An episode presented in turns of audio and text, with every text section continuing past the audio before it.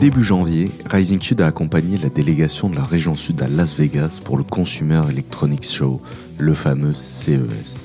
Le CES, c'est le plus grand rendez-vous de l'électronique grand public, un rassemblement de plus de 4500 entreprises qui attire environ 175 000 visiteurs chaque année. Pour les jeunes startups, c'est l'occasion de tester la demande pour leurs produits, de trouver des clients ou des investisseurs et surtout d'accéder à un niveau incroyable de visibilité. En 2020, la région sud a emmené 30 pépites sur le salon, la plus importante délégation française, pour exposer dans l'Eureka Park, l'espace du CES destiné aux jeunes pousses prometteuses. Comment se prépare-t-on pour le CES Qu'est-ce qu'on peut attendre d'une participation? Comment ça se passe au quotidien sur le stand?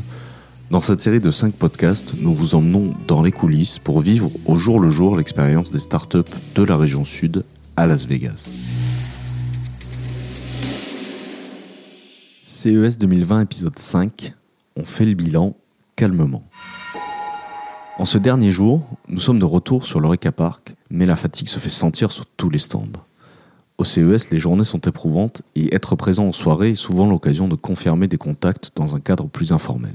En résumé, tout le monde est sur les rotules, même si la bonne humeur règne. Comme il y a moins de monde dans les allées, nos startups ont plus de temps pour échanger.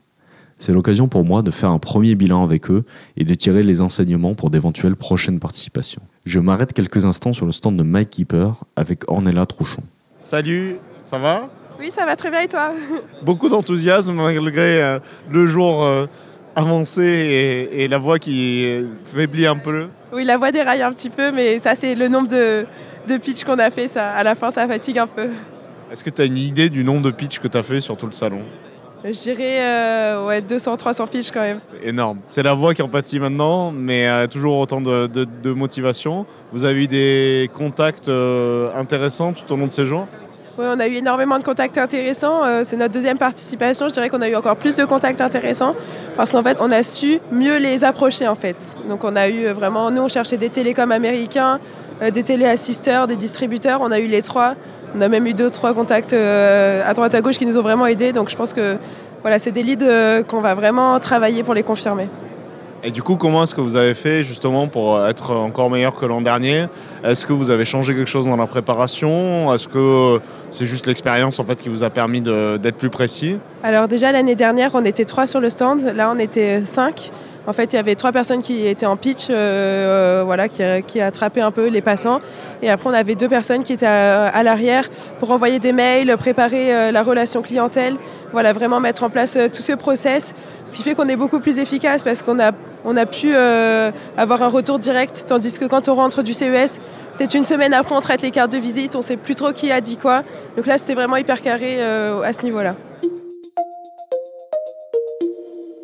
Quelques mètres plus loin, c'est Axel Hutin de Time Enjoy qui répond à mes questions.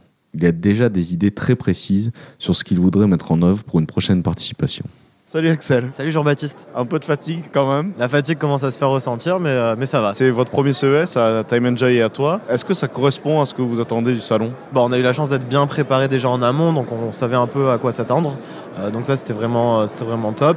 On a quand même fait pas mal de contacts, donc maintenant, enfin, c'est tout va se passer, euh, on va dire, sur les prochaines semaines. Euh, quand on va rentrer en France. Est-ce que si vous revenez l'an prochain, il y a des trucs que vous avez déjà pensé améliorer ou changer ou faire différemment?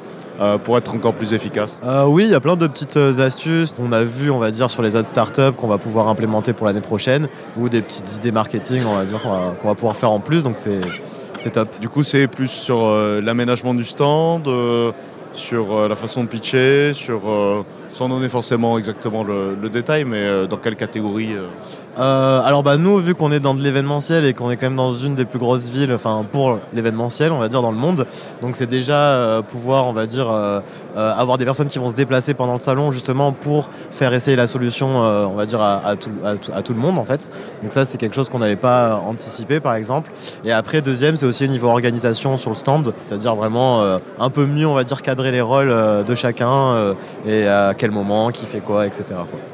Parce que là, vous étiez donc 4. Est-ce que c'était euh, suffisant ou est-ce que justement, euh, il faut vraiment euh, mieux s'organiser pour pas être pris de court sur le, sur le nombre de personnes qui gèrent le flux?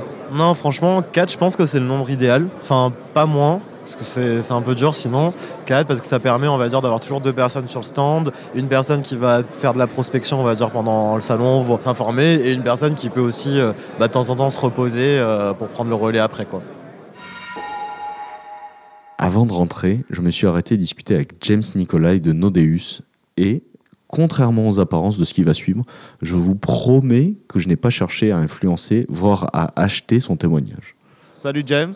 Bonjour. Tu as l'air de bien tenir la distance, même si on est vendredi. Penses-tu déjà, on s'est croisés hier soir, je crois, dans un cocktail, dans la suite du film Very Bad Trip? C'était sympa. Hein euh, euh, vraiment, en comité, euh, se retrouver en équipe après ce beau salon. Donc ben, si je pouvais te donner euh, voilà, un grand merci au nom de, mon équipe, vers ton équipe, je sais qu'elle est grande, il y en a qui sont restés euh, à Marseille, sur la région, à Nice, vraiment agréablement surpris, enfin je suis, pardon, comme on dit, sur le cul, c'était tellement bien.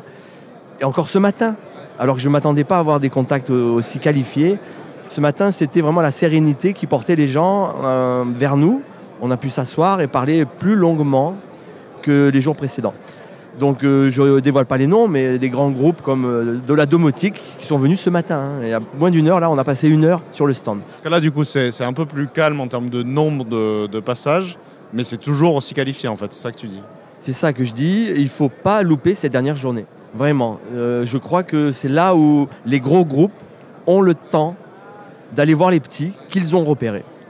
Et là, le plus gros euh, enfin le plus gros, on verra par la suite, mais là où j'ai senti le plus de confiance, d'intérêt et de, et de possibilités de suite, c'était ce matin. Hein. Voilà.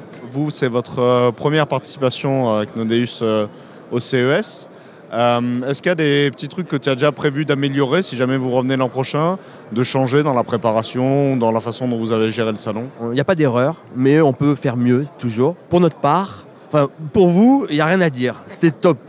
J'ai juste été au courant le deuxième jour qu'il y avait un coin café, mais euh, à part ça, le top. Donc euh, vous êtes venu nous voir tout le temps. On se sent soutenu, porté. Également, on se doit d'être du coup à la hauteur. Donc c'est vraiment, c'est comme une balance. C'est comme avoir des amis dans les yeux de, l'autre. Eh bien, on se doit d'être à la hauteur. Bon, euh, pour nous, je pense à, à deux choses qu'on aurait pu améliorer. Le côté communication, presse, en amont, absolument à préparer. Euh, si vous avez les moyens, 1000 ou 2000 euros, ça vaut le coup de contacter une agence de presse qui, en amont, va faire parler de votre, de votre venue, de votre, euh, voilà, de votre euh, existence au CES. Parce que sur place, c'est trop tard. Donc, premier point, vraiment travailler en amont, avant le communiqué de presse. Deuxième point, sur le stand, le slogan. Il faut qu'il soit en trois mots, qu'il explique la solution et qu'on comprenne. Nous, on a fait un slogan qui est tellement évasif, on se dit euh, qu'est-ce que c'est? À quoi ça sert? Donc c'est bien beau, mais euh, les gens regardent et du coup, ça s'arrête pas. Du, coup, dès le deuxième jour, on a mis une tablette et on a mis en trois mots qu'est-ce que c'est que Nodeus Un système de bienveillance pour les personnes isolées.